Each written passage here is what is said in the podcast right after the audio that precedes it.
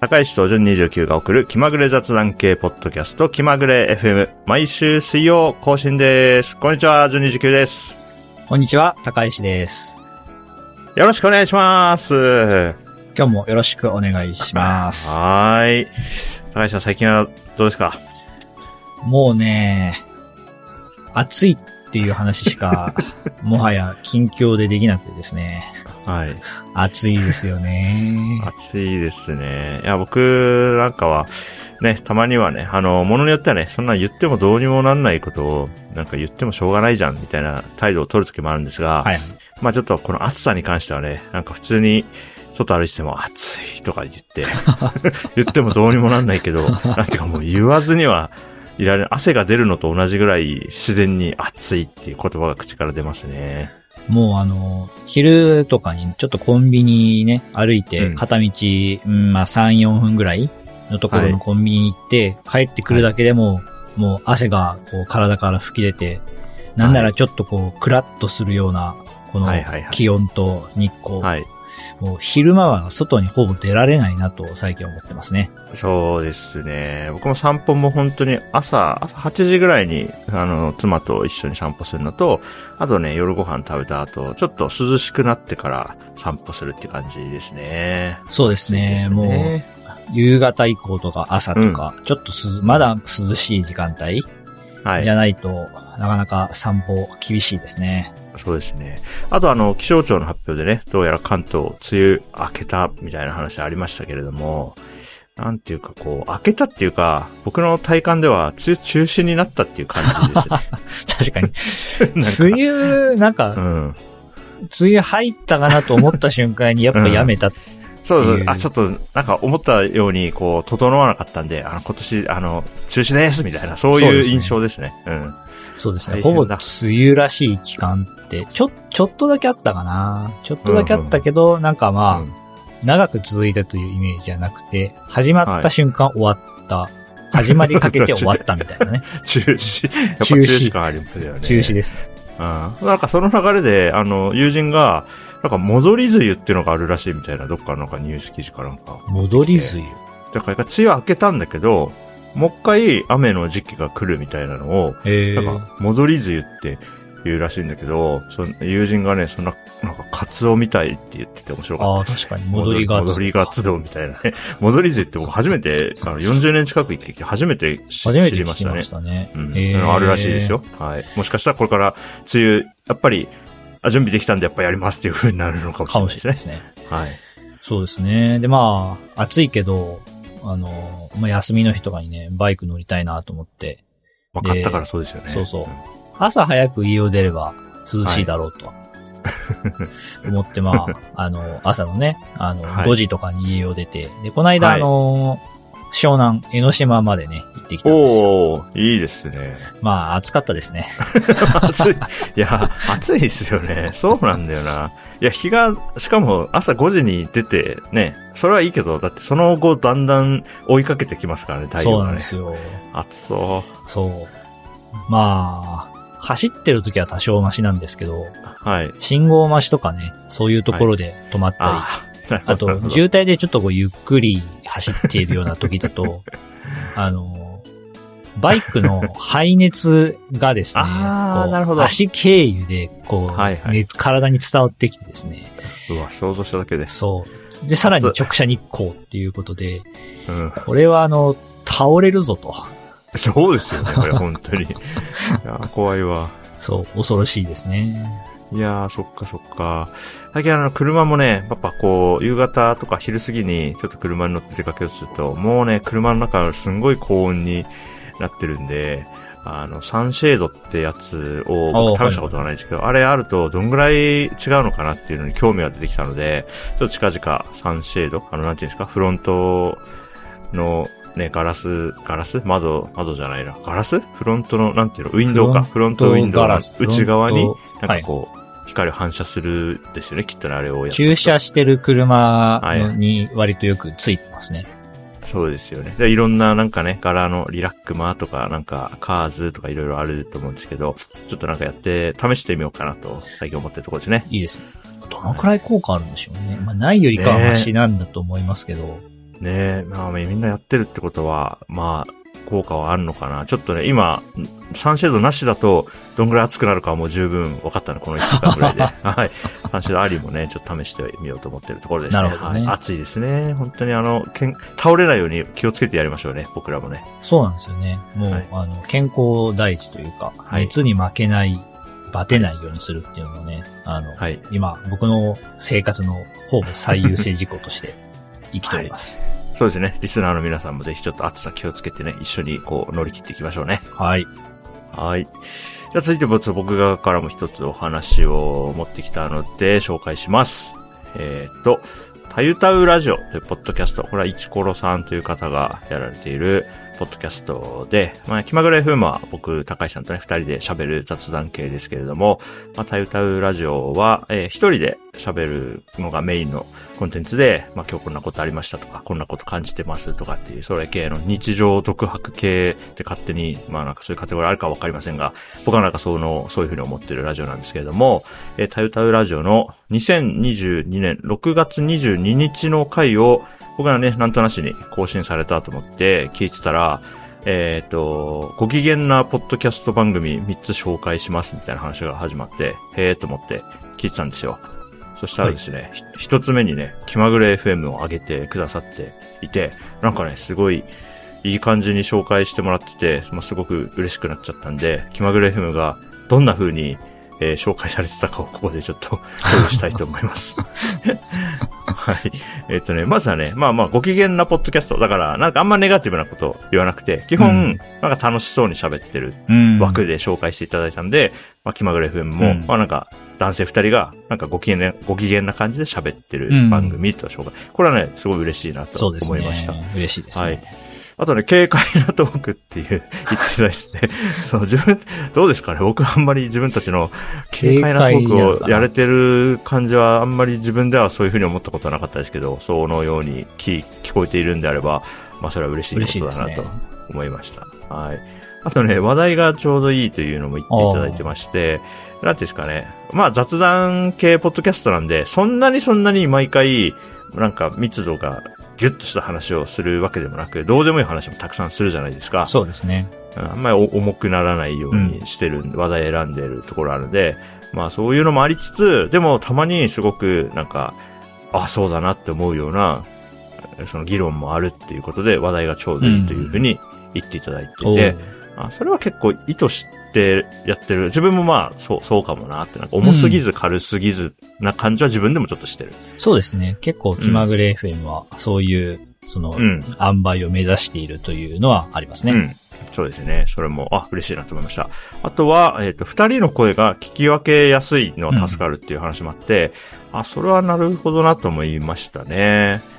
これはそうでしょうね。多分声の高さとか結構違うと思うので、うんまあ、聞き分けはしやすいんじゃないかなと思いますね。確かにね。まあ、二人なんで、二人の声質がある程度ね、違うコントラストあれば、どっちが喋ってるか分かりやすいから、確かに声似てる二人で、それは双子、仲のいい双子とかのポッドキャストだと、あの、映像がないと余計に、今どっちが喋ってるかって、もしね、分かんないかもしれないから、あ、それは、なんていうか、これは別に意意図してできることじゃないんで、たまたま高橋さんと僕の声が聞き分けやすいっていうことだと。たま思うんですが、たまですね。そうそう、それがね、まあなんかいい、いいところみたいに紹介していただいていたんで、ありがたいなと思いました。うん、嬉しいですね。うんそうですね。で、で、僕この6月22日の回を聞いて、あ、嬉しいと思ったんで、あの、お便り送ったんですよね。はいあの、気まぐれ FM ご紹介いただきありがとうございますっていうお便りを送ったら、1週間後の6月29日の回でも、あの、もう一度気まぐれ FM の話していただいて、というのはね、あの、いちころさんが、あの、たあの気まぐれ FM 聞いてるって話をした時に僕らに届くとどうやら思ってなかったようで、なんか、びっくりしたみたいな感じのことを6月29日の回で喋ってくれたんですけど、あの、びっくりしたのはこっちですからね。6月22日の回で、そっちが先に言ってきて、それですごいびっ、えってびっくりして、お便り送ったら、いちころさんもえってびっくりしたっていう、先にびっくり、最初にびっくりしたのは、僕なので、ちょっとそこははっきりさせておこうかなと 思いました。あなるほど。はい。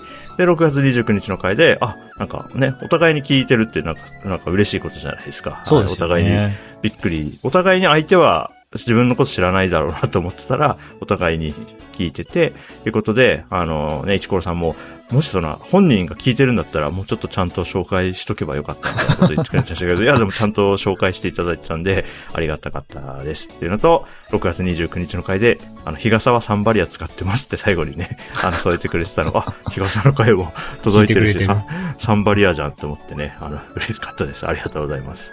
いや、僕もあの、このエピソードがね、あの、僕らあの、気まぐれ FM の感想とか、あの、はい。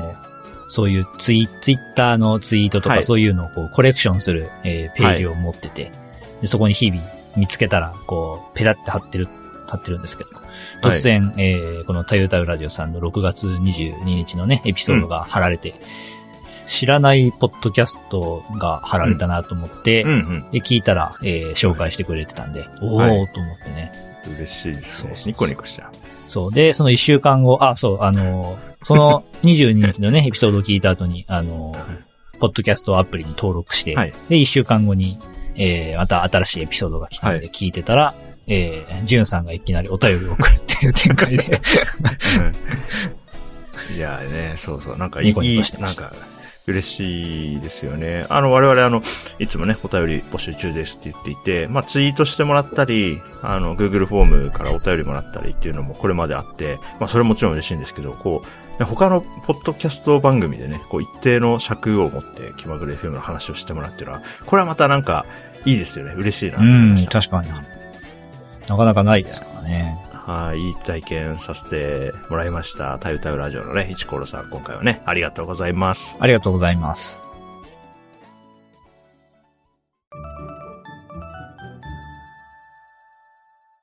気まぐれ、気まぐれ、気まぐれ FM。はい、今日僕が、えー持ってきた話題、次の話題です。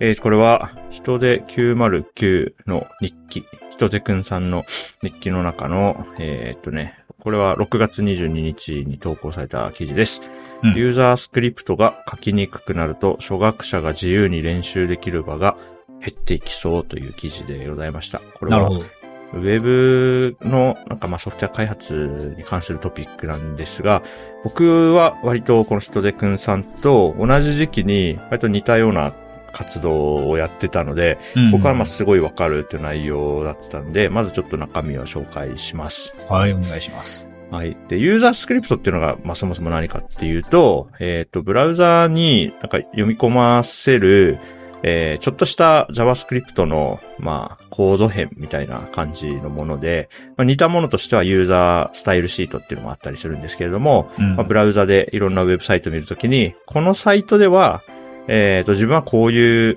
変更を加えたいとか、見た目をちょっとこう変えたいとか、うん。動きをこう変えたいとか、あるいは要素の配置をちょっとこう変えた方が自分には使いやすいっていう時に、まあ、ちょっとなんかこう書き換えて使えるみたいな時に便利な仕組みが、えーっと、なんですかね、10年、15年前、僕は大学生の頃一番書いてたと思うんで、そういうのがあるんですね。うん。はいただ、その後なんかブラウザ周りいろいろ整備されたことで、まあ、セキュリティ上の理由だったりとかが、まあ、大きいと思うんですけど、だんだんこう、なんか、ちゃんとした仕組みが整備されていった結果、そういうのなんか雑に動かすっていうのはなかなか難しくなったところがあるんですよね。うん、そうですねうんそ。の代わりに、その Google Chrome がこう普及してから Chrome エクステンションっていうのは割となんか作り方もなんかしっかり案内されていて、まあちゃんと作ればちゃんと動いて安全に使えて安全に配布もできるっていう風になったんですけど、昔ほど、まあなんか雑に自分用にちょっと書き換えて動かしたいみたいなことは、あやりにくくなったところがあ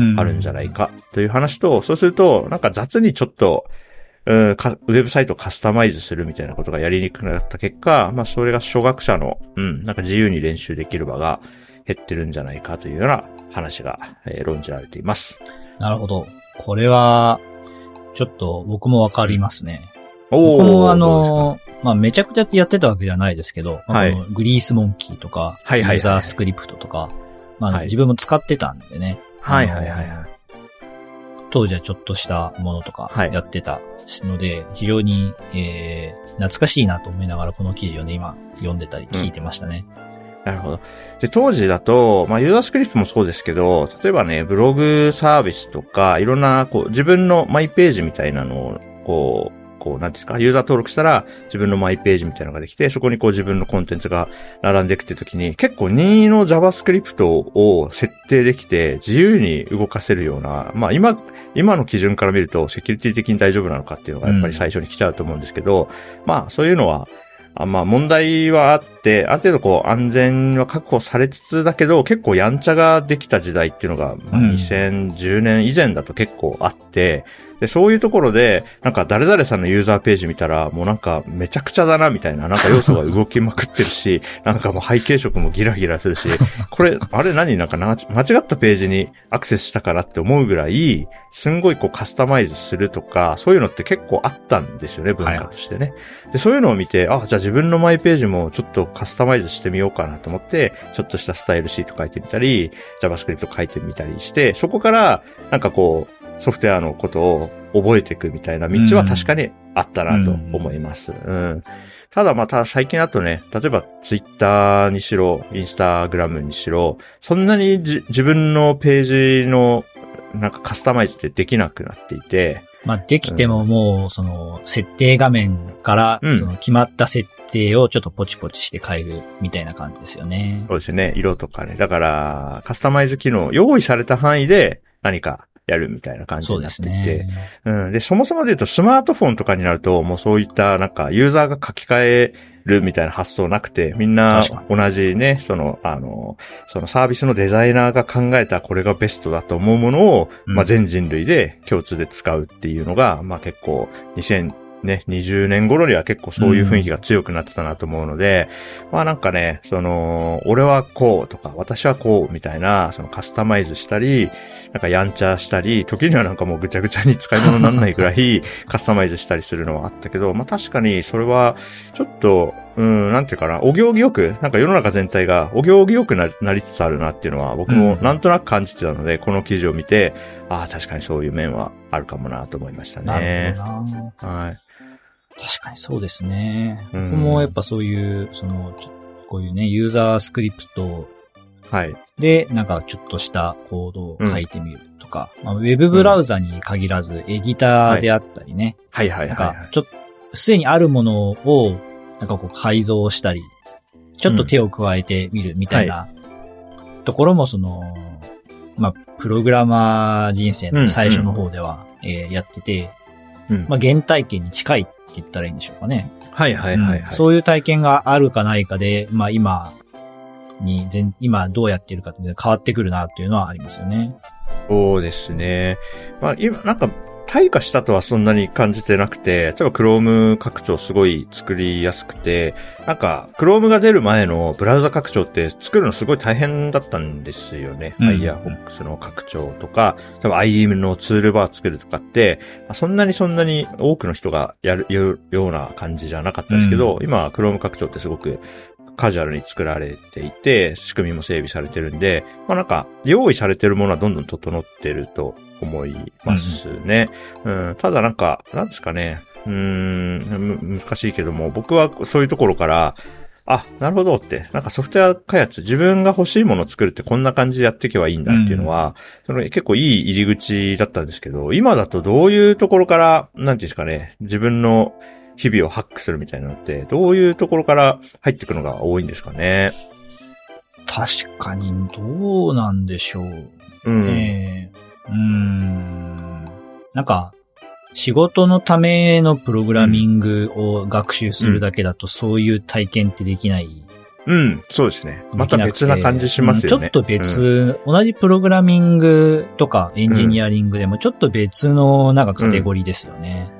そう、そう思います。なんていうんですかね。に、庭いじりとか日曜大工みたいな感じなんですよね、僕の中ではね。ああ、そうですね。DIY みたいな。そうそうそうそう。D、そうそう、DIY 感ありますね。だから仕事、仕事とは違うんだけど、趣味で、なんか自分のやりたいように、もう、まあ間違いながらでもいいんだけど、うん、なんかやって、なんか暮らしが、ちょっと、あ、ここにこういうサイズの棚あったらちょっと便利だよな、みたいなのを自分で作って、愛着を持って、よしよしみたいな感じで手入れし続けるみたいな。うん。うん。そういう感じ。まあ、今もやってる人は全然変わらず、前ね、昔と変わらず、やってる人は全然やってるんだろうけど、今はどういう形をしてんだな。まあ、ゴーラングでなんかちょっとコマンドラインツール作るとかはね、なんかそうですね前になかった選択肢として今すごくあるなという気がしますよねと。はいえ、うーん、どうでしょうね。なんかまあ、そういうツールを作りやすくはなっているものの、はい。なんか、初学者に近い人がいきなり Go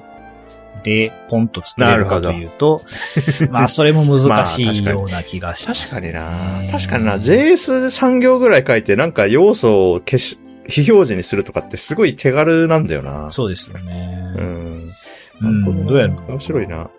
うん。なんか、みんな、あれかな、整備された結果、最初っから、その DIY っていうよりは、最初っからなんか、ちゃんとしたものを作る方の道が整備されて、結構そっちに行くのが増えてたりするのかな。うん。あとは何でしょうね。そういうプラグインとか拡張を、はいはい。まあ、まずは自分が使っ、そのやりたいうんものを実現するプラグインをこう入れたりしてカスタマイズするところから、はい。で、そのプラグインを、えー手元でちょっと書き換えて、みたいな。はいはいはいはい。そういうルートはあるかもしれないですね。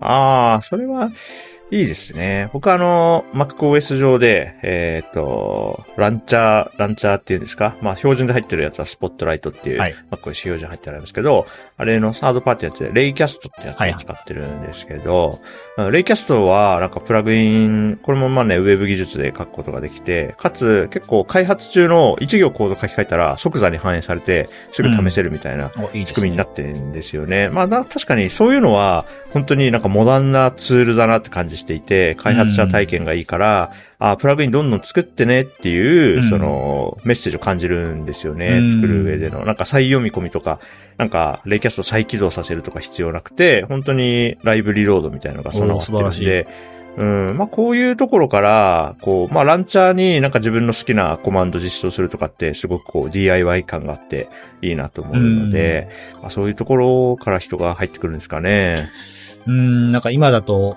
それぐらいしかちょっと思いつかないですよね。うんそういう世う界ん。への入り口っていうのは。ね。あとはまあ、僕が、あのー接する範囲だと、もう最初、 Rails チュートリアルだったりはするんで、そうすると、まあ結構、あの、まあ、 Rails チュートリアルやるのいいと思うんですけど、ウェブアプリケーション作るんであれば。うん。ただ、やっぱこう、 Greasemonkey って言って、JavaScript3 行ぐらい書いて、動いたら便利とか言ってた頃と比べると、まあ、 Rails チュートリアルって、もう、なんていうか、10倍とかね、何、何十倍みたいな、その、もうちょっと重いプロセスだとは思うので。そうですね。うん、なんかよくわからん。JS の文法もまともによくわかんないけど、なんか要素を動かして 喜ぶみたいな、なんて言うんだろうな。そう、そういう感じ？そういう感じは、それはそれで、僕はなんかそれ、そこから入ったところがあるので、バイアスはあるでしょうけれども、まあそういうのあったら面白いから、まあなんかリスナーの皆さんがね、いや最近だとこれがすごい手軽でいいよとか、まあそういうのあったら聞いてみたいですね。気になりますね。なんだろうな。うん VR チャットとかそういう世界だと、なんか、うん。簡単にちょっとコードを書いたら、こう、うん VR チャット内で何かできるとかあったりするんですかね。あー、確かに。あー、そっかそっか。まあ、プログラミングとはちょっと違いますけど、確かにね、3D モデルを作っ、ちょっと作って、それを配置したりとか、そういうのは、あそういう感じかな。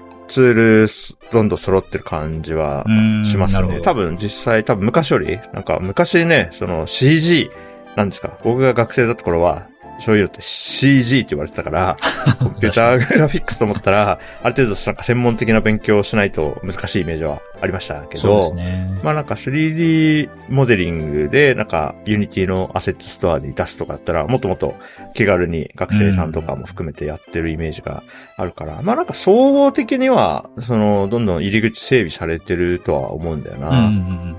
うん。ただもう自分がもう入門者ではないから、今入門する人からその入り口ってどう見えてるのかっていうのは改めて気になりますね。なるほど。いいですね。あとはそうだな、僕が学生の頃は、なんかツイッタークライアントをとりあえず作ってみるとかも結構、あーやっなんていうか、出たな当時は結構いろんなツイッタークライアントが乱立そうしてましたね。そうそうそう。あの、もうちょっと気軽に API が使えたので、うん、おなんか、お、俺の考えた最強のみたいなのをみんなやりやすかったんですけど、今やっぱりもうちょっと、うん、なんかもうちょっとね、なんか、て重厚な感じになったから 使う、うん。なかなかね、難しいですよね、今そういうのもね。そうですよね。うん。なかなか難しいな。うん。まあ、 Slack ボットとかはまあみんな気軽に遊んでるイメージがあるけど、あ、でも、なんか Slack の API も複雑化してきましたよね。 Slack ボットも、まあ、昔よりかは、えーうん。と、試し始めるまでのハードルは上がってると思いますね。あ、でもなんか、 Slack App みたいなのを一個登録して、こういうアプリ作りたいですって登録するんだけど、そのアプリの管理画面がすごい複雑になってきましたよね。そうですね。てか、そもそもその、ちょっと試したいだけなのうんに、そのアプリをね、作らないといけないみたいなプロセスが入ってると、まあやっぱり、はい。なんかあまり分かってないけど、とりあえずやってみたいっていう人にとっては、まあハードルは高いのかなとは思いますよね。そうそう。迷子になって、あれ結局、なん、どうすれば最初のハローワールドってはボットに発言させられるんだ。って、そこまではちょっと長くなってる感じはして、5、5年前だと、なんかピッと雑にボットトークみたいなの入られ出したら、もう、とりあえずしゃ喋らせる、ボットになんか、そうですね。ピング、ポングみたいなのもっとシュッとできたと思うんだけど、今は、あの、まあ、真っ当な進化だと思います。企業で Slack 使っていて、ちゃんと権限管理とかしようと思ったら、これぐらいの設定は必要だよねって内容だとは思うんですけど、うんまあ、ちょっと複雑なんで、初学者には勧めにくいかなという感じはしそうまね。ですすね。ある程、度慣れてて、で、その、うんなんか、ボットが乱立して困ったみたいな経験がうん。人からとってみると、その、うちゃんとアプリとして、えーリソースが登録されていて、で、個々に、その、この API が叩ける叩けないみたいな権限管理もできるうん。し、誰がそのアプリアクセスできるとか、そういう権管理者の権限もこうちゃんと管理できる。あ、素晴らしいなと。ちゃんと進化してるとは思うんですけどね。はい、確かにな。まあ、ソフトウェア全般がだいぶエンタープライズになってるってことなのかもしれないですね。あの、中央値みたいなところが。確かにな。水準が上がって、なんかやんちゃにコード書いて、やったうん動いたわーいとか言って、でもセキュリティ的にはガバガバですだと、もうちょっと世の中に与える悪影響がもう大きくなっちゃってるから、なかなかそうもいかないのかもしれないな、うんそうですね。やばいじゃないですか。なんか、ね、わなんか僕がソフトウェア業界選んだのは、その、まあ、伝統とかっていうよりも、なんかその、勢いがあるところに魅力を感じて入ったけど、気づいたら伝統的な業界みたいになってて なんかその気軽に入れないみたいな風にね、なんか混流されていくかもしれないですよね。うーん。なんか、うん。なんかもっと気軽にね、コードを書いて、なんか生活を便利にするっていうはい。ことをやってる人が増えるといいですよね。うんでも今はでも、それはノーコードとかローコードの方に移ってるのかもしれないですね、そういうのは。ああ、確かに確かに。あの、うん。IFTTT とか、そうそうそうそうそうあと似たようなのありますよね。ザピアザザピアとか。とかああ、確かにはいな確かに。あと、 Slack で言うと、 Slack ワークフローっていう GUI で、毎朝10時に、こういうメッセージ、このチャンネルにこういうメッセージを投稿するって、今、うん例えば僕の勤め先でも、もう別に職種とか関係なく、うん。誰でもやるようなものになっていて、で、それって、あの5年前とかだと、 Slack ボットを作れる人が、エンジニアがそういうチームのためにそういうのを作って、うんわあ、便利ありがとうございますってやったけど、今はもうエンジニアに頼むようなことではなくなったんで、そうですね。そういう意味では、まあ、ノーコード、ローコードからそういうのを入門して、もうちょっと複雑なことやろうと思って、プログラム勉強するっていうのは、まあ今、そっちかもしれないな。確かに。あとは、うんえっ、と、なんだっけ。あの、Google のうん。ガスって呼ばれるあれあるじゃないあで、すか。Google Apps スクリプト。あそうそうそうはいはいはい。はい、ああいうのも、うんえーちょっと近いところあるかもしれないですね。まあ、Google のそのスプレッドシートみたいなのを。もうちょっとその、自分のやりたいように扱いたいとか、そういう時にガスを使って、ちょっとこうツールを作るとか、はいはい、はい。そういう事例はある気がしますね。あありますね。だから、そっちに移ってるかもな。そう、うんそう考えると、より多くの人が、始め、気軽に始めやすくなってると言ってもいいかもしれない。んそうですね。ノーコード、ローコードとか、まあそういうところで、ちょっと不便なところをこう改善する、DIY するっていう。うん。うん。で、しかもその仕組みっていうのはちゃんと整備されている。はいはいはいはい。いや、すごいですね。ローコードツール、ノーコードツール。便利じゃないですか。そうそう。いや、そう。この間なんだっけ？えーっとね、えーっと、これね、6月、2022年6月27日に、えーっと、ニュースサイトに載ってた記事なんですけど、はい。えーっと、リクシルさん？あの、なんだ？はいはい家具とか、トイレとかやってるところかな？リクシルさんが、ノーコード開発を推進、デジタルの民主化で1万7000個のアプリがええ誕生っていう記事があって、今今から貼ります。わ。